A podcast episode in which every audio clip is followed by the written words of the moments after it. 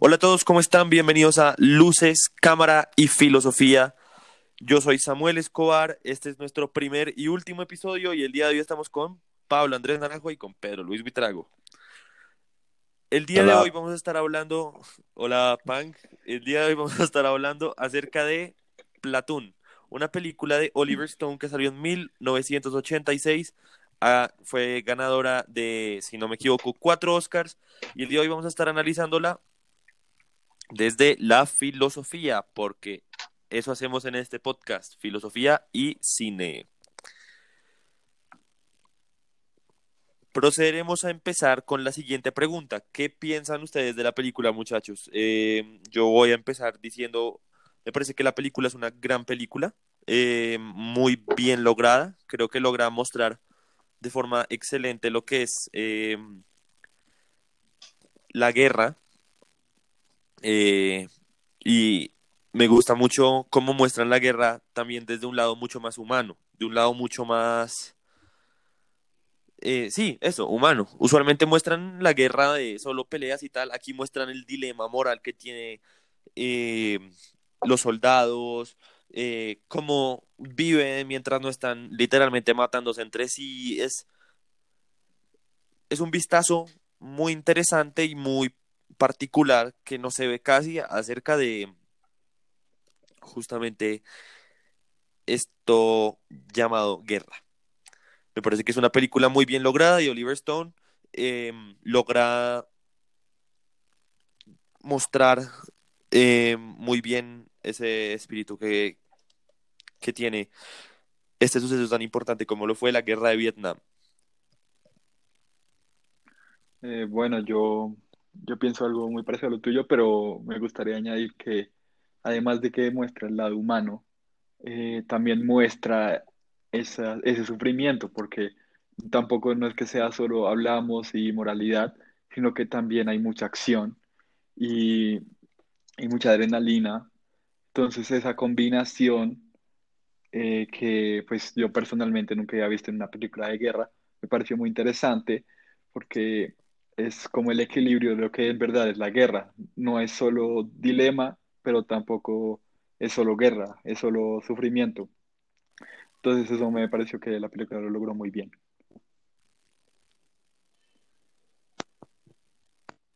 me pareció que la película fue muy buena, súper interesante. Súper interesante. Sigue, sigue. Eh, como ustedes dijeron, pues, o sea, em, el cómo está la guerra es fantástico.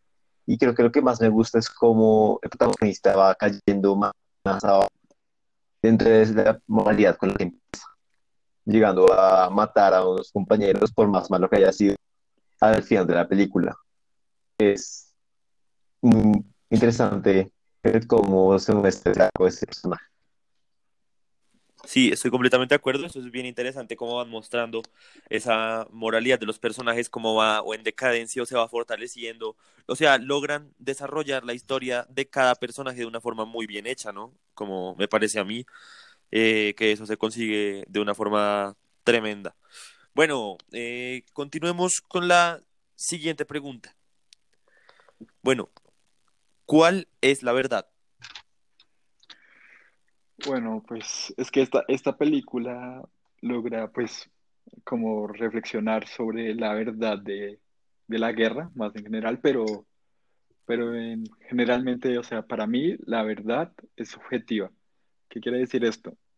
Que cada persona desarrolla su propia verdad, porque eh, hay dos personas que viven en contextos totalmente distintos no pueden tener en su diccionario la misma afirmación de las cosas.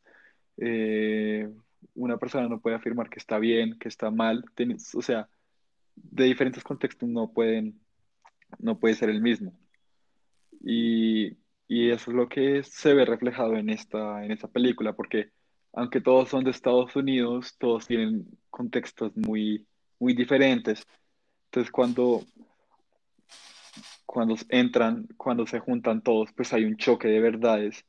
entonces esa es como la, mayor, la trama de la película, ese choque de, las verdades que cada personaje tiene. Sí, eh, bueno, yo voy a continuar con tu idea, Pedro, y creo que vamos a tener eh, todos ideas bastante similares. Em, pues, como continuando con tu idea, yo opino algo bastante similar. Eh, pues la verdad es definitivamente algo subjetivo, especialmente en esta película. Em, pienso que pues depende de la experiencia y la situación de cada persona cómo, cómo se ve esta verdad, ¿cierto? O sea, el ejemplo más claro que se puede dar está pues en el personaje de Charlie Sheen, que se llama Chris Taylor, em, que muestra constantemente este duelo moral, eh, puesto que la verdad en la cotidianidad, en la vida cotidiana, implica que el asesinato, la guerra, la violencia son cosas amorales, es una cosa mal. Sin embargo, en la, en la verdad de la guerra es algo completamente distinto. Es, es algo eh, completamente distinto a esa realidad en la que vivimos cotidianamente, ¿cierto? Y esto queda, por ejemplo, muy en claro en la escena del pueblo vietnamita, eh, donde se muestra también otro ejemplo más de, de esta verdad subjetiva, donde ellos son para, para los eh, militares, los soldados eh, americanos, la verdad es que ellos tienen que ganar la guerra, ¿no? Y no importa lo que hagan, no importa lo que hagan, para lograrlo, ¿cierto? Y por eso matan gente en ese pueblo. Eh, literal, hacen tremendo alboroto ahí, mientras que la gente de ese pueblo debe tener una verdad completamente distinta. Eh, debe estar pensando que lo que están haciendo ellos no está bien. Ellos, eh, pues, están matando porque sí, y es una, son dos verdades distintas y todo depende desde la experiencia, la situación y la perspectiva de cada una de las personas. Yo estoy completamente de acuerdo con lo que se ha dicho. La verdad es algo que depende completamente de la experiencia personal y grupal. Y esperar que alguien más tenga exactamente tus mismas verdades puede llegar a ser ridículo. En la película, como ya se dijo, la variabilidad de la verdad se con la moralidad de los personajes. Cosas que en la paz serían consideradas acciones negativas, cosas atroces, en la guerra se convierten el día al día matar a un grupo de personas, como dijo Samuel, eh, pasa de ser una atrocidad a un deber. Hay personajes que están contentos con estar en la guerra por este cambio de la verdad, puesto que ya no hay consecuencias de sus acciones eh, que antes serían negativas. Y creo que lo que más da miedo de eso es que se siente como algo posible, que haya gente que piense así.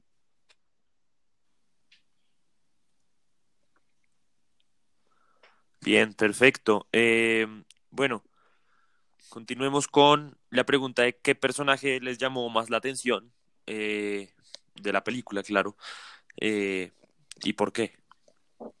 A mí personalmente me llamó la atención varios personajes, pero creo que el que se destaca es Barnes, que es como el villano de la película.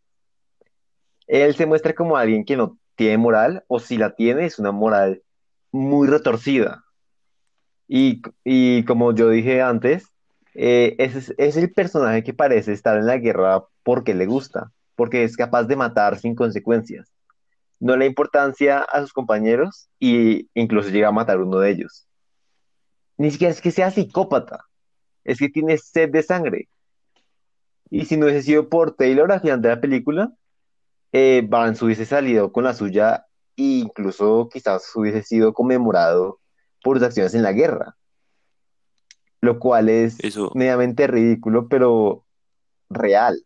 Eso es muy cierto, me parece muy interesante ese análisis que le haces al personaje y, digamos, siento que se relaciona mucho con, con el estado natural del hombre, ¿no? Que es tan repugnante y que describe, digamos, filósofos como Hobbes. Bueno, eh, sigue Pedro, ¿quién es tu personaje favorito? ¿Quién es el personaje que más te llamó la atención? Eh, pues a mí fue el personaje principal, que es Chris Taylor. Esto es porque se notó un desarrollo impresionante en la película.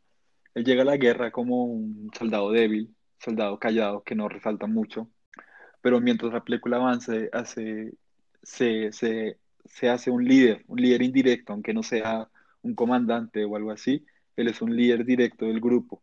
Eh, Y otra cosa que me gustó mucho de él es que eh, él siempre defiende sus principios, como hablábamos de antes, de que es verdad para él. Él siempre defiende eso y no se deja influenciar, aunque sea juzgado fuertemente. Eh, el ejemplo que ustedes dijeron de, de matar a inocentes, él dijo, no, eso no, está mal. Y la- los, los compañeros del pelotón lo juzgaron fuertemente, pero él dijo, no, yo no voy a hacer esto porque son mis principios. Entonces eso me pareció muy interesante. Y, y al final de la película, pues dice una frase que puede resumir pues la película, que es cuando pienso en lo que pasó allí, creo que no luchamos contra el enemigo, luchamos contra nosotros mismos. Entonces, pues, como eso que estábamos diciendo, que además de ser una, una, una película de guerra, también es una guerra, una película de moral. Y pues sí, es lo que más me llamó la atención. Bueno, eh, para no repetir lo que dice Pedro, eh, yo digo que mi personaje, pues el personaje que más me llamó la atención eh, es sin duda alguna, es sin duda alguna el personaje de Elias Grodin, que es el personaje interpretado por William Defoe. Él es un personaje que se muestra como un líder, es un personaje que como que es un polo a tierra en, en, en el en el pelotón, eh, como que sabe manejar muy bien entre el bien y el mal, y justo, eh, spoiler alert, por eso al final lo matan. Y me gusta mucho una frase que dice, que es, I love this place at night, the stars, there's no right or wrong in them, they're just there. Dice, pues, en, en español es, amo este lugar en la noche, las estrellas, no hay nada malo ni bueno de ellas, solo están ahí, ¿sí? Entonces, eh, básicamente es, es ese, son esas ganas de, Juliana, prendan esas cámaras. de, de decir como, qué bueno ser como las estrellas, ¿no? De, de decir como, qué bueno ser como las estrellas que no, no tienen ni bien ni mal, solo son. ¿Y Samuel? solo están ahí. Ah, dice Samuel que están grabando. Bueno, entonces hagamos una cosa. Lo espero a... Eh, a- bueno, esos fueron las, los personajes que nos llamaron la atención y podemos continuar con la siguiente pregunta, ¿sí? Es si el razonamiento de los personajes cambió antes y después de la guerra, ¿cierto? Bueno, yo voy a tomarme la libertad de comenzar y yo creo que esta pregunta tiene dos respuestas. Por un lado, creo que claro que la guerra deja una marca y cambia a algunos personajes completamente. Sin embargo, creo que no logra cambiar la forma de pensar o de razonar de los personajes. Simplemente la impulsa, ¿cierto? Eh, pues creo que sí, ref- logra reforzar este razonamiento, ¿sí? Como dijo Pablo, el simple hecho de que este otro tipo, eh, Barnes, estuviera en la guerra, impulsaba su naturaleza de, ser una persona mala. entonces, Lo mismo que con el personaje de Charlie Sheen de Chris. Taylor se ¿Les llama, logra reforzar ese pensamiento de lo que está bien y lo que está mal, ¿sí? Entonces, Eh, y se puede ver en- eh, la frase que, si no me equivoco, Pedro ya dijo anteriormente, pero es literal la última frase que se dice en la película. Y dice, I think now, looking back, we did not fight the enemy, we fought ourselves. And the enemy was in us. The war is over for me now, but, I, but it will always, always be there. Um, but it will always be there. Um, the rest of my days. ¿Sí? Um, y es básicamente, pienso que como que el man dice, nosotros no estábamos peleando contra el enemigo, sino que estábamos peleando contra nosotros mismos. El enemigo era nosotros. Lo que, está, lo que estaban peleando es entre los principios, ¿no?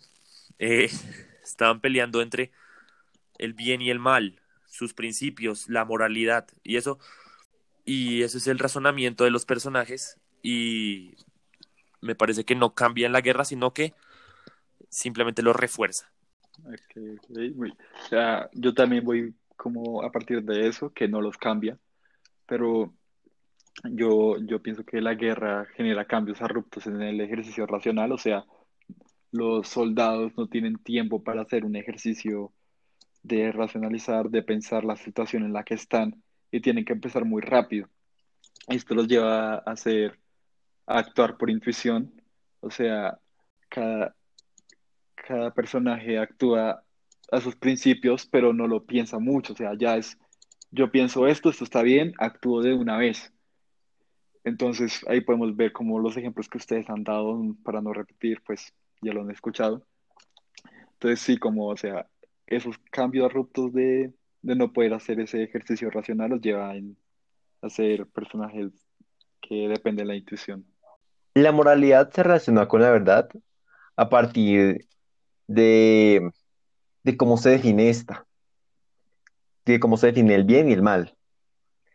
A temprana edad se nos enseña eso, que está, esto está bien, esto está mal, no hagas esto, haz esto. Y dependiendo del contexto, diferentes cosas van a caer en diferentes categorías. Claro, muchas de esas cosas, tales como matar y robar, son casi globalmente consideradas como malas. Pero hay casos en donde esas pueden llegar a ser un mal necesario, como en la guerra. Ah, tenemos que matar porque es lo que se tiene que hacer para la libertad o algo así. O también puede ser, está bien siempre y cuando, y le da excusa. Se puede concluir a partir de esto que la moralidad no es algo universal. De la misma forma que la verdad, como la escribe Nietzsche, es algo que depende de cada individuo y de, grupo de personas. Dejémoslo de forma simple. La, la verdad, que cambia dependiendo de la persona, define la moralidad, que como consecuencia también cambia con el individuo. Ok, eh, bueno, yo voy a continuar. Eh, pues yo creo que esta pregunta yo ya la respondí en la primera. Eh, pues cuando yo respondí lo de cuál es la verdad y pues creo que respondí también ahí mismo cómo se relaciona esta con la moralidad, ¿no? Depende de las experiencias, de las situaciones en las que viva cada persona, la verdad cambia y lo que está bien o mal moralmente, la percepción de esto cambia también. O sea, pasa y se muestra con la guerra, donde, o sea, en la cotidianidad, digamos, el matar está mal, la guerra está mal. Sin embargo, ya estando dentro de la guerra, es algo necesario y algo que no se puede evitar. Sí o sí tiene que ocurrir, por lo que no está moralmente mal visto. A pesar de que la moralidad universal y todo eso eh, diga, pues, lo contrario.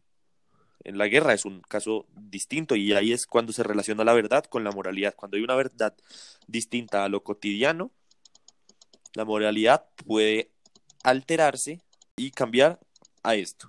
Bueno, y pues para terminar, o sea, va muy conjunto lo que ustedes dijeron. Y me parece que la moralidad y la verdad son conceptos que van de la mano, pues porque dependiendo de la verdad que cada uno tiene, que cada uno como individuo eh, tiene o desarrolla a través de su vida, pues va definiendo que está bien y que está mal. Pero como ustedes dicen, el contexto lo cambia todo. Por ejemplo, en la, en la película, la guerra, o sea, el contexto es la guerra. Nunca hablan de, de cómo están en Estados Unidos ni el resto del mundo, solo en ese, plat, en ese pelotón eh, está el contexto. Entonces, cada personaje tiene su propia moralidad porque tiene su propia verdad. Y pues como ustedes decían, la sociedad implica o establece lo que está bien y lo que está mal, pero en un contexto como la guerra, pues eso de la sociedad, pues no, no cabe. Entonces, este es un muy, esta película es un muy buen ejemplo de cómo la verdad y la, la moralidad están relacionadas con el contexto que cada persona vive.